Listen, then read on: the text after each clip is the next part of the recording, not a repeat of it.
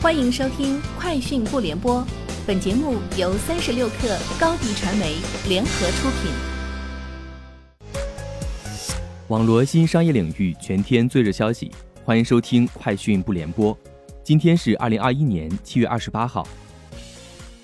三十六克获悉，抖音今天发布抖音特效数据报告显示，今年上半年抖音平台平均每天上线超一百个新款特效。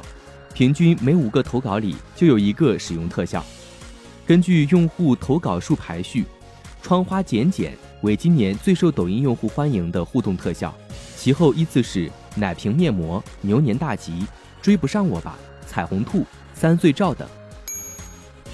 腾讯电子签上线小借条功能，据官方介绍，用户通过腾讯电子签微信小程序即可开出具备法律效力的借条。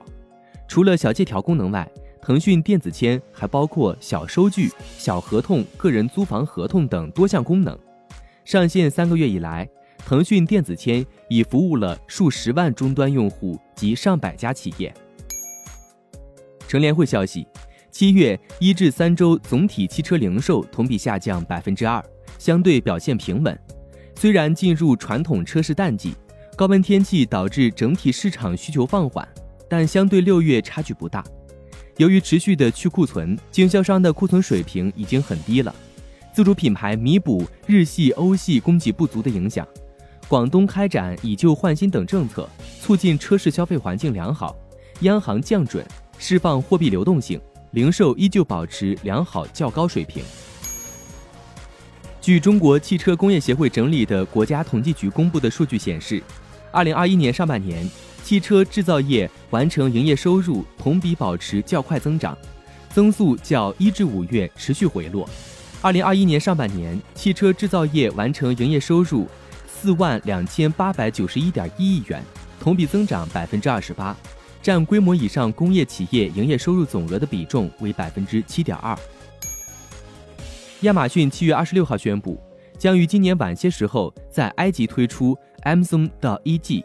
亚马逊在二零一七年以五点八亿美元收购 Souk.com 后，于二零一九年五月在阿联酋推出 Amazon 到 AE，并于去年六月在沙特阿拉伯推出 Amazon 到 SA。亚马逊目前在埃及拥有十五个配送站点和超过三千名本地员工。据特斯拉美国官网消息，Model S 的预期交付时间大幅推迟。Model S 长续航版预期交付日期更新为二零二二年二月至三月，此前为二零二一年九月至十月。